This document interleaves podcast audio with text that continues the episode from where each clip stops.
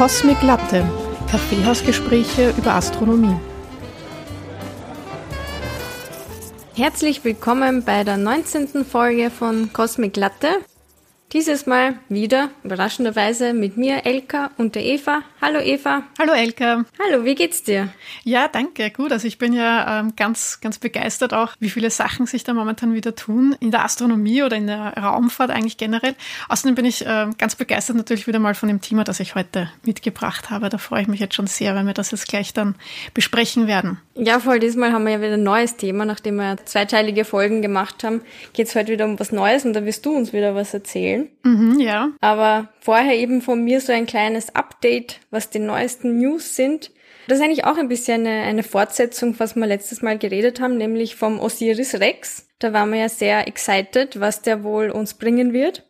Die Sonde hat ja den Asteroiden Bennu besucht und dort erstmalig recht viel Material auf die Erde zurückgebracht, also eigentlich auf die Erde zurückgeworfen. Da sind jetzt eben die ersten Ergebnisse äh, veröffentlicht worden von der NASA die sind schon sehr spektakulär. Also es wurde verlautbart, dass da dieser, da war so ein dunkler, krümeliger Staub in der Probe drinnen und dort wurden Wassermoleküle gefunden, die in Mineralien eingeschlossen waren. Und Wasser ist natürlich immer super toll, weil Wasser bedeutet ja Leben später mal, also kann zu Leben führen. Und außerdem, es hat ja schon länger Mutmaßungen gegeben, dass vielleicht das Wasser, was bei uns auf der Erde ist und was die Ozeane bildet, vielleicht auch von einem Asteroiden auf die Erde gebracht worden ist. Also das ist auch so ein Hinweis, dass das wirklich so sein könnte, dass Asteroiden vielleicht vor vier Milliarden Jahren die Wassermoleküle und damit ja eigentlich das Grundbausteine für das Leben und die Bedingungen für das Leben auf die Erde gebracht haben.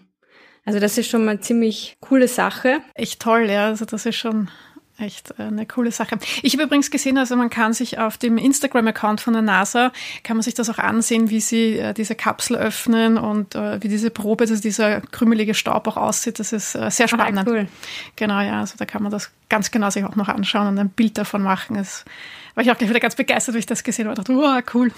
Ja, voll. Anscheinend tun die alles filmen. Also ein bisschen wie Big Brother. Man kann da überall zuschauen. Die NASA ist schon sehr gut, was dieses ganze Social Media und die Kommunikation nach außen auch, mhm. auch betrifft, finde ich. Also sie streamen ja eben auch alles. Also du hast ja, habe ich das letzte Mal erzählt, du hast ja quasi die Landung ja von der Kapsel auch ähm, live äh, mitverfolgen können. Und äh, also da sind sie eigentlich schon sehr, sehr gut und sehr, sehr dahinter auch, dass die Leute das mitbekommen und auch sehen, mhm. was sie tun, ja. Das ist wichtig und gut.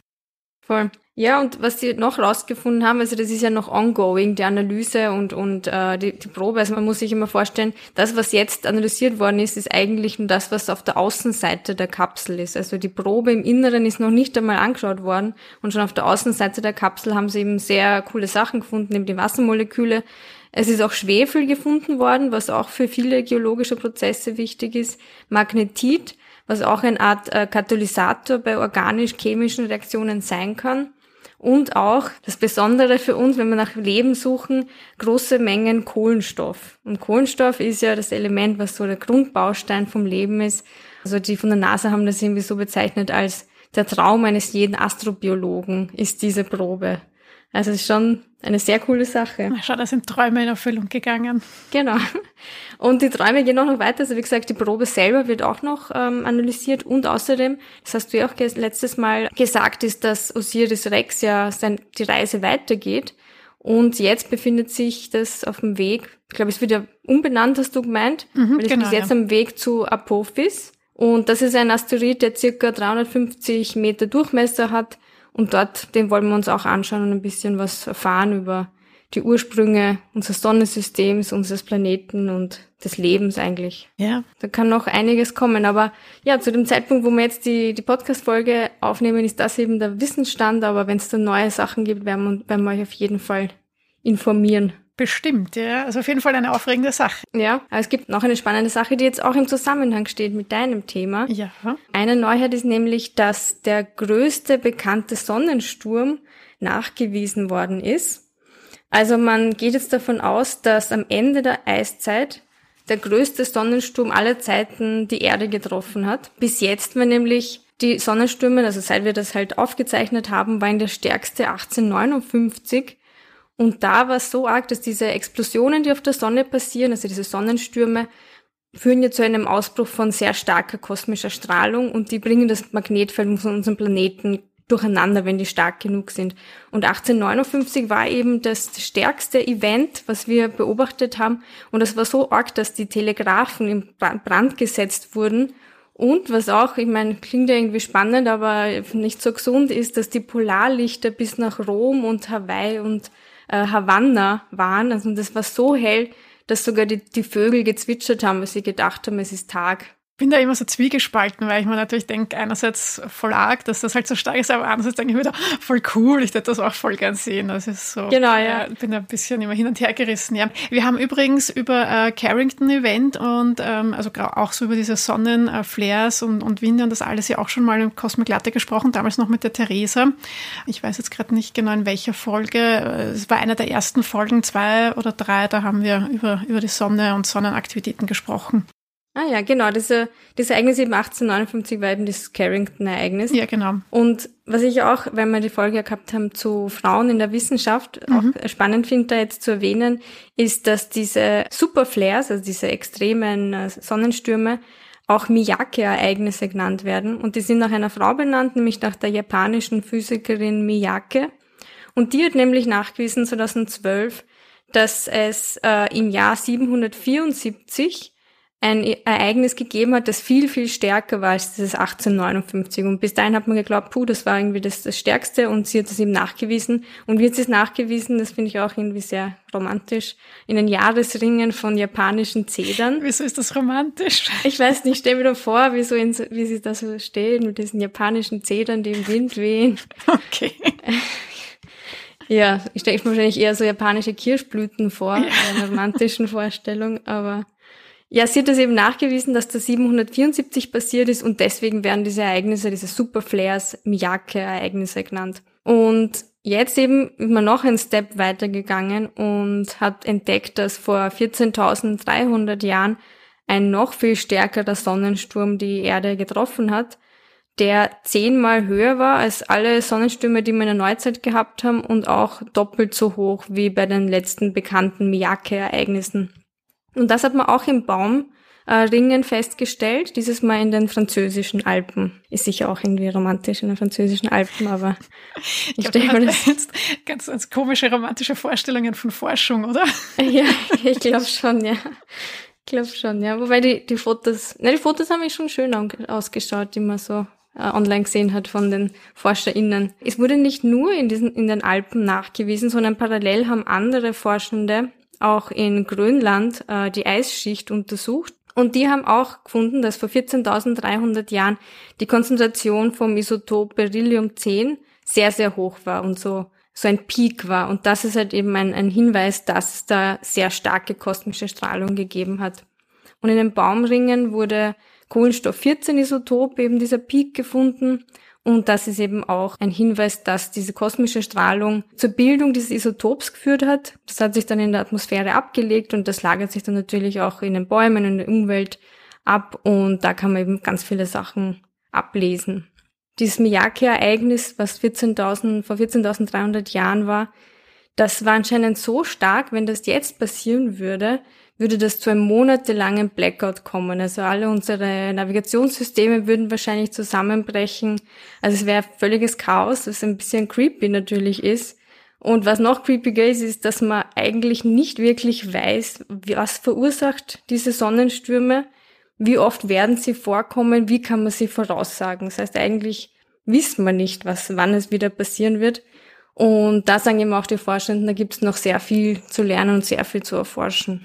Ja, das ist ja ein sehr aktuelles äh, Forschungsfeld, auch diese ähm, Sonnenstürme oder diese Aktivitäten generell eben vorherzusagen, wenn man da halt im Fall der Fälle zum Teil, es kommt eben darauf an, was für ein Ausbruch es ist, man ja wirklich sehr schnell agieren muss oder man manchmal mhm. vielleicht auch noch gar nicht die, die Chance hat. Ja, also die Sonne ist schon noch ein bisschen creepy, muss man sagen. ja, aber andererseits ähm, ermöglicht die Sonne ja auch das ganze Leben hier. Das Leben, ja, okay. Das auf auch. der Erde. Also so, so ist es auch. Was hat die Sonne jemals für uns getan, außer das Leben? genau. genau. Life of Brian. Ja, richtig, ja. Also ich werde ein bisschen beim Thema Sonne eben bleiben, beziehungsweise werden wir uns heute eben ansehen, ob die Sonne wirklich ein Einzelgänger ist oder eine Einzelgängerin mhm. eigentlich, es ist ja die ja. Sonne. Und vor allem werden wir der Frage nachgehen, ähm, ob es einen bösen Zwilling gibt und wenn es einen Zwilling gibt, warum denn der böse sein sollte, muss man ja auch sagen. Warum kommt man überhaupt auf diese Idee oder ähm, ja, was ist da für ein Gedankengang dahinter, warum die Sonne eine Einzelgängerin sein sollte und warum ist man überhaupt auf die Idee gekommen, dass es einen Zwilling oder einen Begleitstern geben könnte. Ähm, genau, und das alles werden wir uns eben heute ansehen, werde ich heute darüber sprechen. Ähm, ich möchte aber beginnen, was mich so ein bisschen auch motiviert hat ähm, für diese Episode. Und zwar, ähm, einerseits habe ich ein äh, Kolloquium an der Uni gehört, wo es eben auch um äh, Doppelsternsysteme gegangen ist und auch eben um, um dieses Thema. Ähm, aber auch, weil es mir eine Szene in Erinnerung gerufen hat, die mich als Kind äh, sehr geprägt hat oder beeindruckt hat eigentlich. Und zwar, ähm, du hast ja sicher Star Wars gesehen, Episode 4.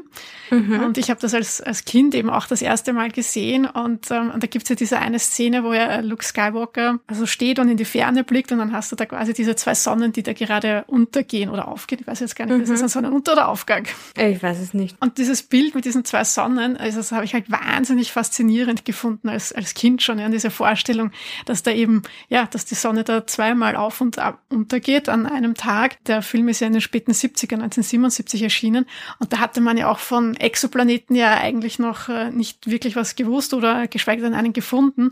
Und da war das eigentlich schon sehr visionär, diese Vorstellung eigentlich. Und das, ähm, mhm. ja, das finde ich sehr spannend. Und es gibt ja eben ähm, sehr viele Doppelsternsysteme. Also, also in echt gibt es ja zum Beispiel Sirius AB oder auch Mehrfachsysteme, Alpha Centauri, das sind ja quasi gleich unsere Nachbarn, ähm, bestehen ja eben auch aus ähm, im Alpha Centauri A und B und eben den entfernten Begleiter Proxima Centauri. Das ist eben so ein Dreifachsystem.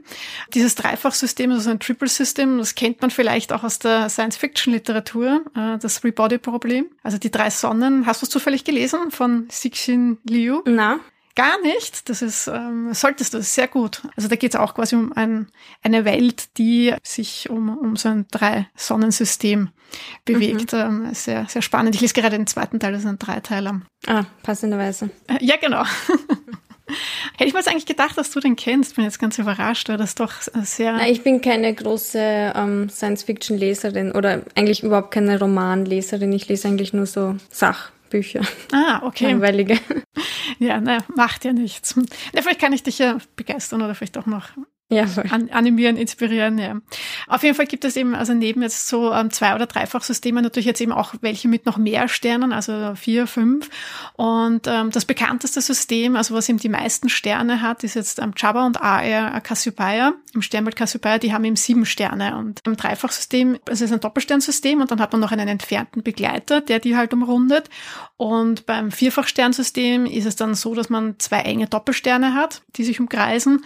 Und äh, ja, wenn man dann noch größere Systeme hat, gibt es dann verschiedene Möglichkeiten, wie diese Systeme aufgebaut sind. Und generell spricht man von Doppelsternen, ähm, wenn sie eben gravitativ aneinander gebunden sind und eben um einen gemeinsamen Schwerpunkt kreisen. Und da gibt es eben jetzt auch Unterschiede. Also da gibt es eben welche, die jetzt eben äh, eigentlich keinen Kontakt haben und ganz weit voneinander entfernt sich umkreisen. Also da ist kaum eine Interaktion.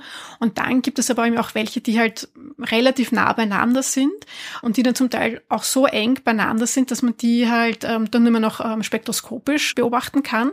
Also das heißt, durchs Teleskop sind die eigentlich gar nicht mehr voneinander zu unterscheiden. Also da wirken sie eben wie einer. Wichtig ist da eben auch die, die Roche-Grenze, ähm, weil wenn die überschritten wird, dann findet eben sogar ein Materieaustausch statt. Also dann sind die so nah beieinander, dass dann wirklich Materie ähm, ab beziehungsweise angesaugt wird und äh, dass sie dann sogar so eine gemeinsame Hülle haben können. Ja. Also das heißt, Doppelsterne können sich wirklich gegenseitig beeinflussen und da auch in die Entwicklung des Sterns sogar eingreifen. Also ähm, deswegen ist eben diese Roche-Grenze in diesen Binärsystemen auch so wichtig, weil sie ja auch die, die Grenze dann eigentlich für die Größe der Sterne vorgeben.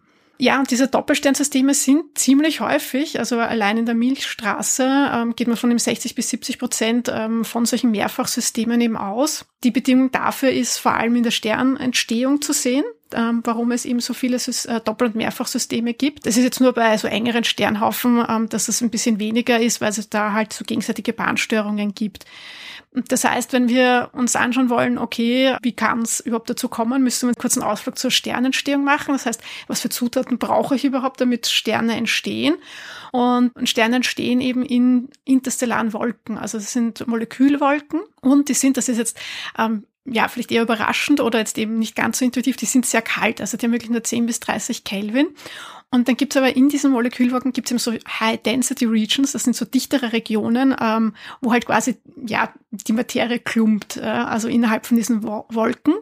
Ähm, hauptsächlich aufgrund eben der Schwerkraft, da wirken zwar noch mehrere Kräfte, aber es ist eben hauptsächlich die Gravitation, ähm, die dann eben immer mehr zu dieser Verklumpung führt, bis es halt dann ähm, kollabiert. Ja. Deswegen entstehen äh, Sterne in diesen größeren Wolken, also das heißt dann eben auch Brutgebiete und die entstehen da aber auch gruppenweise. Und deswegen ist dann auch immer eine große Wahrscheinlichkeit, dass sich eben die Sterne, die da eben so nah beieinander sind, dass sie sich dann eben auch zu einem System verbinden.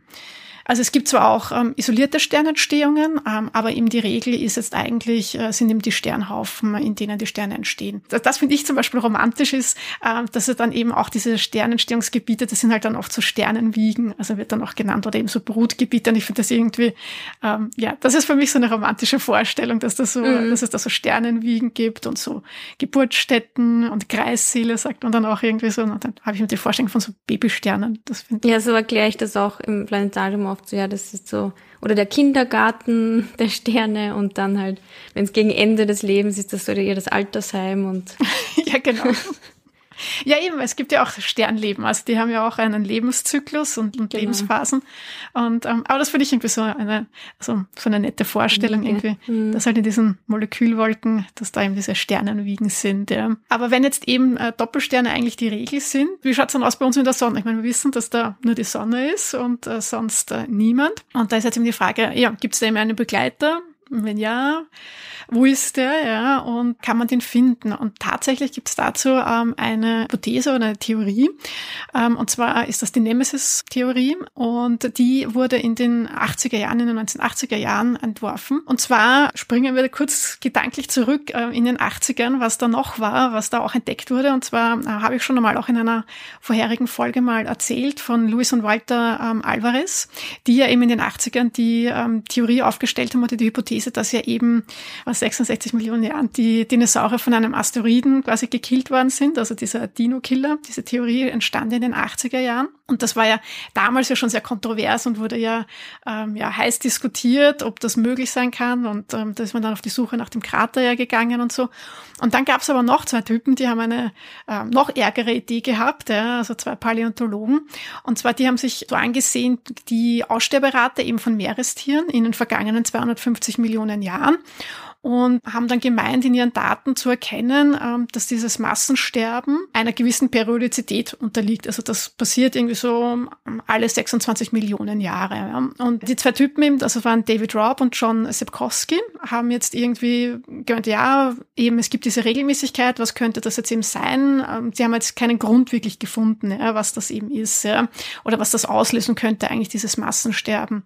Dann kam der Physiker Richard Müller her, der war auch früher früher ein Student von Alvarez und hat sich jetzt eben das ein bisschen von einer anderen Seite angesehen und hat sich gefragt, okay, was kann das für ein Prozess sein, der das auslöst? Und eben er kannte jetzt diese Dino-Killer-Asteroiden-Theorie von Alvarez und hat sich dann überlegt, okay, ähm, wenn dieser Asteroid vielleicht zu einem größeren Verbund gehört, ja, dann kann es sein, dass vielleicht etwas in der Ortschen Wolke ähm, immer wieder quasi das, die Wolke durchquert und da eben die Bahnen der Himmelskörper irgendwie stört. Also da befinden sich ja recht viele so Planetesimale und recht viele eben so kleinere Objekte. Und wenn da eben etwas regelmäßig kommt und da quasi ja die stört und dann im Kometen Richtung Sonne schleudert, dann landet dann ein Teil auf der Erde und sorgt dann eben für diese Massenaussterben. Also äh, die Oortsche Wolke, die ist sehr weit draußen im Sonnensystem. Also wir sind da weit außerhalb vom Pluto-Orbit und vom äh, Kuipergürtel. Da ist jetzt eben die Frage, wie das eben passieren kann. Und das passiert immer alle, wie viel, 27, 26 Millionen 26 Jahre? Millionen Jahre, genau. Also das war jetzt dem, von dem sie ausgegangen sind, ähm, was sie halt mhm. halt quasi geschlussfolgert haben. Und Muller hat dann jetzt eben die Hypothese aufgestellt, dass das eben ein unentdeckter Stern sein könnte als Ursache. Also dass da quasi eben ein Stern regelmäßig alle 26 Millionen Jahre diese Wolke durchquert und eben diese Störungen verursacht. Das heißt eben, also er hat vermutet, dass da eben ein Begleitstern der Sonne ganz weit draußen jenseits der Neptunbahn ähm, seine Kreise zieht. Ja. Und er hat eben auch dem Stern den Namen Nemesis gegeben und hat berechnet, dass jetzt, ähm, ja, also aufgrund eben der Masse, die das Ding haben müsste, ähm, ja, hat er dann irgendwie auch auf eine Leuchtkraft geschlossen und hat gemeint, man müsste das eigentlich auch mit einem Teleskop äh, sehen müssen. Und tatsächlich ist es aber bis heute nicht entdeckt worden. Ja. Also wenn man sich dann auch überlegt, was für mögliche Eigenschaften jetzt dieser Stern haben könnte oder müsste, ist es wahrscheinlich auch sehr schwer, den zu finden. Ja. Ähm, vielleicht ist er aber auch schon abgebildet. Das kann, kann natürlich auch sein, dass man ihn vielleicht irgendwo schon einmal bei einer Durchmusterung oben hat, aber noch nicht richtig zugeordnet hat. Ja, wahrscheinlich würde es auch sehr schwer werden, weil es wahrscheinlich ein brauner Zwerg oder Zwergstern ist. Das heißt, er ist sehr leuchtschwach und er müsste sich in eben auf einer Distanz von eineinhalb Lichtjahren bewegen in, einer in einem stark elliptischen Orbit. Aber es ist eben so, dass aktuelle Himmelsdurchmusterungen das Ganze eher für unwahrscheinlich erachten. Mhm. Man hat auch Durchmusterungen im Infrarotbereich gemacht und da hätte man ihn eigentlich schon entdecken müssen. Also es spricht da recht viel äh, dagegen. Es gab sogar dann ähm, 2010 eine, eine Studie, die heißt sogar Nemesis Reconsidered äh, wo man sich das eben nochmal angesehen hat. Und es gibt zwei Arten der Störung jetzt für Nemesis selber, also dass quasi Nemesis selber nicht wirklich stabil in, in seinem Orbit auch sein kann. Und zwar eben, weil ja Nemesis so weit draußen auch ist, ist es einerseits die Anziehungskraft anderer Sterne, die das stören könnte, und aber eben auch ähm, galaktische Gezeiten. Ja, also Gezeitenkräfte kennen wir ja auch auf der Erde.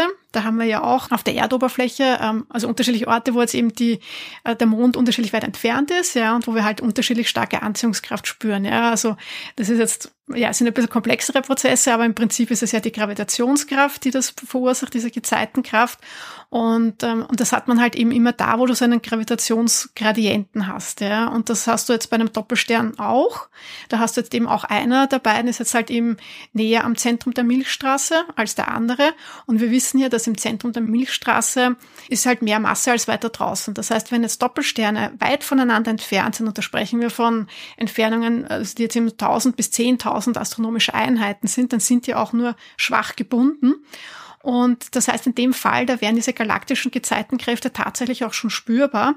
Und die können dann auch dazu führen, ähm, dass äh, halt wirklich die Umlaufbahn von diesen Doppelsternen gestört wird, ja, und sogar dann vielleicht auseinandergerissen werden, ja, und auf jeden Fall aber die Periodizität gestört ist. Das heißt, diese 26 Millionen Jahre, die kann der eigentlich nicht aufrechterhalten. Und zudem ist dann ähm, 2011 auch ähm, herausgekommen, dass die Daten eigentlich das auch nicht hergeben, ähm, was Raub und Sapkowski quasi abgeleitet haben. Das geben die Daten eigentlich nicht her. Also da ist die, die Datenlage ist eigentlich viel zu dünn. Es wird dann auch mit der Zeit dieser Messfehler sogar größer als die Periodizität. Ja. Also dass äh, dieses Massensterben eigentlich jetzt nicht so periodisch war, wie Sie es angenommen haben und dass es im Grunde eigentlich eine Fehlinterpretation äh, der Daten ist. Ja. Also das, was dieses ja, diese Massensterben eigentlich verursacht hat, dass das auch gar nicht so periodisch ist. Ja. Ah, okay. Aber die Idee ist noch nicht ganz gestorben. Und zwar ähm, gab es dann auch äh, Folgestudien, und zwar ähm, 2017, ähm, die möchte ich auch noch ansprechen, und zwar von Sarah Sadavoy und Stephen Steller. Die haben nämlich die Theorie aufgestellt, dass in der Frühzeit des Sonnensystems äh, vielleicht tatsächlich ein Begleiter der Sonne auch vorhanden war. Und zwar haben sie sich Daten angesehen von ähm, jungen Sternen in der Perseuswolke. Also das ist so 700 Lichtjahre entfernt, eine Molekülwolke, wo eben äh, viele junge Sterne sind, also auch noch ohne Kernfusion.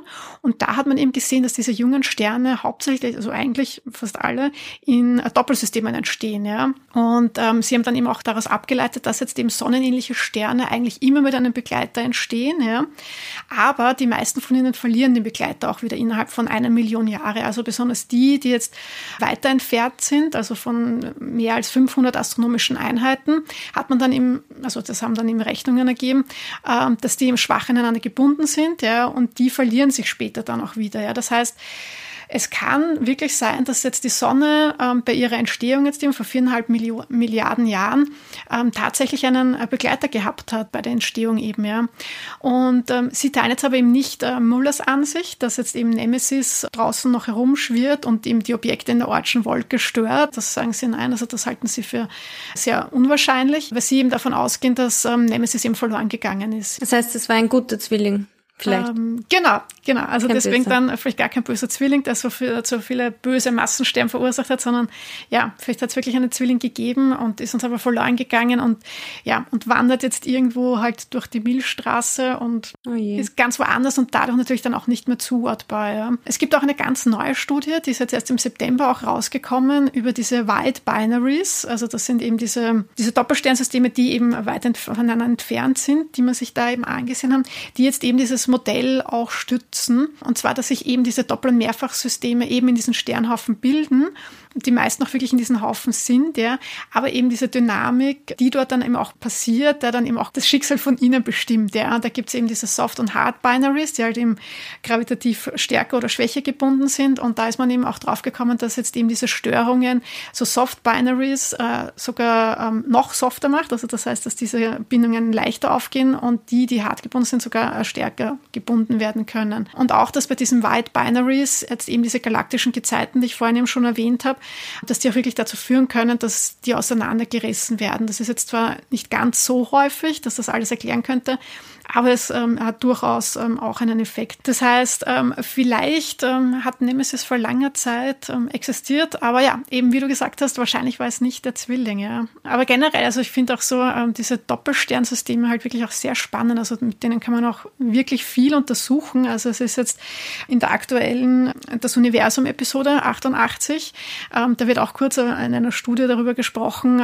eben, dass man sich da anschauen kann, jetzt eben die Verteilung der dunklen Materie, eben in unserer Ecke der Galaxie Galaxis, ja. Oder eben auch ähm, alternative Gravitationstheorien, wie eben diese Mondtheorie, dass man die da testen kann. Und das, ja, ich finde, das macht das ein, ein, extrem spannendes Forschungsgebiet. Und, und ich finde eigentlich, diese Nemesis-Hypothese ähm, hat auch durchaus was für sich. Und eigentlich dadurch, dass ja eben Muller im 1984 äh, mit dieser Theorie ähm, auch aufgetaucht ist, hat er dann auch dazu geführt, dass sich das dann später Leute angeschaut haben und sich überlegt haben, okay, kann das sein? Und auch auf die Idee gekommen sind, okay, gut, ähm, jetzt wahrscheinlich nicht mehr, weil vielleicht hatte die Sonne eben früher einen Begleiter oder eben in, in ihrer Entstehungsphase war da eben noch ein Begleitstern, der uns ähm, vielleicht abhanden gekommen ist oder wahrscheinlich sogar. Also zumindest ist, ist es das, was wir also nach aktuellem Forschungsstand wissen, so wie halt mhm. Sterne entstehen und wo sie entstehen. Ja, und Nemesis ist ja die griechische Göttin der Rache. Ja, genau. Schon sehr, sehr hart, finde ich, aber ja. der Name bleibt jetzt halt, ja. Ja, ich habe auch gedacht, so, uh, ja. Und ich glaube irgendwie Zorn auch, also Zorn und Rache oder so, oder? Ja, genau, gerechter Zorn und. Meinst du, das war vielleicht wegen dem Dino-Killer, dass das vielleicht so mitgespielt ja, genau. hat, dass es darum ging, quasi diese Massenaussterben zu genau, erklären, ja. dass es deswegen Nemesis ist. Genau, Göttin des Gleichmaßes und der ausgleichenden Gerechtigkeit. Ah ja. Ja. Weiß ich nicht. Ja. Auf jeden Fall ja. Also selbst wenn Nemesis ähm, da war, war es ja kein böser Zwilling. Genau, war es ein guter Zwilling. Aber wie gesagt, also das wird man wahrscheinlich nicht mehr herausfinden können. Also ziemlich sicher, mm. ja, weil es einfach, wie gesagt, kann auf der anderen Seite der Milchstraße sein und das kann man dann einfach nicht mehr zuordnen, dass das mal ja. unser unser Begleitstern war. Aber ich mag halt die, die Vorstellung irgendwie schon cool, oder? Also wenn so zwei Sonnen aufgehen, mir gefällt das Bild noch immer. Ja, und das war wirklich bevor das so in der Forschung etabliert war, das bei Star Wars meine ich. Also die Darstellung bei Star Wars. Es, ging, es geht ja darum, dass Luke Skywalker auf einem Exoplaneten sitzt und da gehen halt die zwei Sonnen auf. Und das, ja. diese Vorstellung, wie gesagt, das war halt für die späten 70er, war das halt schon eigentlich ziemlich weit gedacht. Ja. Visionär. Ja, schon. Ja, ja. So wie die Simpsons, die haben ja auch immer voll viele Sachen vorhergesagt. Ja, stimmt. Die so politisch passieren dann später. Ja, ja Oder Black Mirror. Manchmal ist ja Science Fiction ja durchaus fruchtbar, auch was die Wissenschaften angeht. Genau, da redest du, glaube ich, viel drüber im Universum-Podcast, oder? Genau, Über ja, ja. Science Fiction und was das Science für... Frames, genau, in der Rubrik, ja, mhm. weil ich das, ich mag das total, wenn sich das halt so gegenseitig befruchtet und ich mag das auch, wenn einfach auch wissenschaftliche Konzepte in Filme auch dargestellt und berücksichtigt Korrekt. werden. genau, werden, ja, und, ähm, und aber auch visualisiert werden. Also wenn es dann mhm. auch ähm, wirklich sichtbar und in einer guten Story dann verpackt wird, das Deswegen habe ich ja, glaube ich, Interstellar visuell einfach auch, auch, schön gefunden. Also hat ja auch seine Schwächen, ja, aber ich finde den einfach visuell sehr schön und ähm, merkt halt auch, wenn sich manche halt Gedanken machen, wie sie was darstellen und das finde ich halt auch gut. Ja, mhm. manchmal ist halt die Science Fiction der, der Science voraus und ähm, ja, und nimmt vielleicht auch Sachen vorweg. Ja. Oder bringt die Wissenschaft auch auf, auf die Ideen, ja. Also es ist auch, wenn du viele Wissenschaftlerinnen fragst, warum sie Astronomie oder Physik oder was auch immer äh, studiert haben oder so, ist es ja oft, dass es vielleicht irgendein Film war oder ein Buch, das sie mhm. geprägt hat. Das stimmt, ja. Voll. Was bei dir auch sowas? Ein Buch oder Film? Mm, naja, direkt nicht. Das war, ist halt so die Summe aus allem irgendwie, weil es mir halt immer gefallen hat. Also wie gesagt, also ich glaube, Star Wars war halt für mich in der Kindheit wirklich prägend, weil es mir, weil mich einfach mhm. so viele Sachen beeindruckt haben eben auch diese ganze Welt, in der es spielt, ja, eben, wo diese zwei Sonnen aufgehen auf, auf Tatooine, ja. Mhm. Ich habe Star Wars das erste Mal in meinen 20ern geschaut. Ah, so spät erst, okay. Voll spät, ja, aber ich habe es dann ziemlich cool gefunden und habe dann natürlich gleich alle geschaut und äh, mehrmals und ah, okay. habe schon sehr super gefunden. Okay, ich bin mir nämlich nicht sicher, ob mir Star Wars auch so gut gefallen würde, wenn ich es als Erwachsener das erste Mal gesehen hätte bin ich mir nicht ganz sicher, weil bei mir ist es halt doch auch ein bisschen mit Kindheitserinnerungen verknüpft. Mhm. Und äh, ja, auch die Roboter, also C3PO und äh, Alto D2, das waren für mich halt auch so oh, cool. Und ähm, yeah. ja, ich weiß es nicht. Also ich kann es jetzt halt nicht ganz losgelöst voneinander betrachten und deswegen weiß ich gar nicht, ob es mir jetzt noch gefallen würde, wenn ich es jetzt sehe. Ja, es war schon cool. Ich meine, es ist halt älter, der Filme teilweise, aber das sonst finde ich schon sehr cool. Ja. Ja gut, also das ja. war mein Ausflug jetzt äh, zu den Doppelsternsystemen, beziehungsweise eben zu, zu Nemesis. Der Name ist halt auch cool, muss ich auch sagen. Ja. Nemesis, oder? Ja, voll. Klingt sehr spektakulär. Aber ja, sind wir froh, dass es nicht gibt. Zumindest den bösen Zwilling. ja, genau. Stimmt, ja. Wir haben, also uns reicht eigentlich die, die Sonne, die wir haben mit ihren Sonnenstürmen. Klingt eh. Ja, stimmt, genau. Ja. Immer wieder so aus Zucker. Kleine. Aus Zucker, genau. Ja, das ist eh etwas, das man beobachten muss. Ja. Also auch gerade ähm, ja, im Hinblick auf die ISS ja, oder wenn wir da eben Artemis da jetzt wieder auch zum Mond fliegen wollen, äh, muss man natürlich auch die Sonnenaktivität ganz gut beobachten, weil das ist halt dann genau, extrem ja. gefährlich, ja, wenn er jetzt gerade im Weltall ist. Voll. Genau, aber bis dahin sind wir einfach froh, dass wir sie haben. Das ist ja auch gut. Wir haben sie nicht ewig.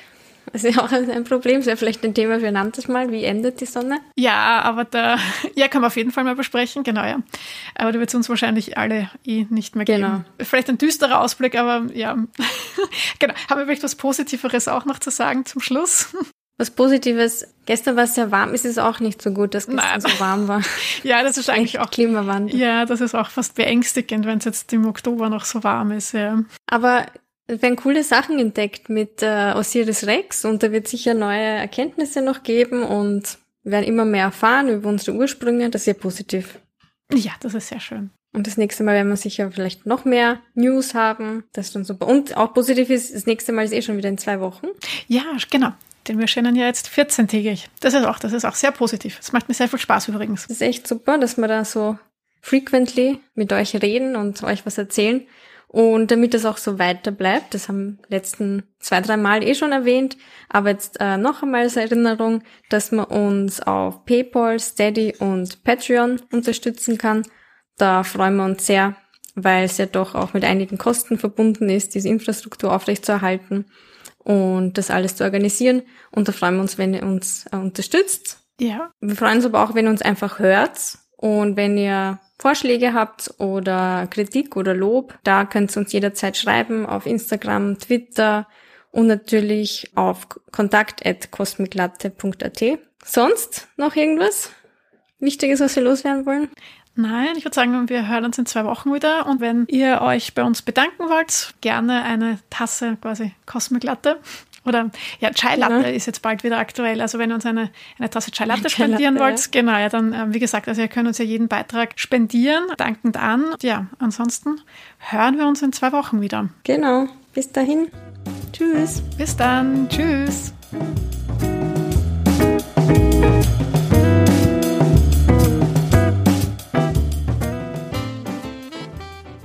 Anhören oder warte eine Sekunde, warte mal meine Katze.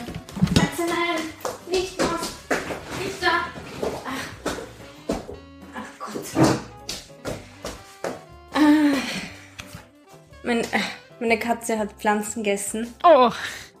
Und jetzt kotzt sie und sie hat fast auf die Couch gekotzt. oh Gott. Musste ich sie gerade wegscheuchen. Die arme Katze. Ach Gott, was macht sie bitte? Das war immer, war immer meine Sorge so während dem Podcast, dass dann irgendeine Katze kotzt und ich muss dann so aufspringen. Super. Warum macht's? Na, Gott. Ja, ich muss ganz kurz das wegwischen. Ja, ist okay. Take your time. Mira, was machst du für Sachen?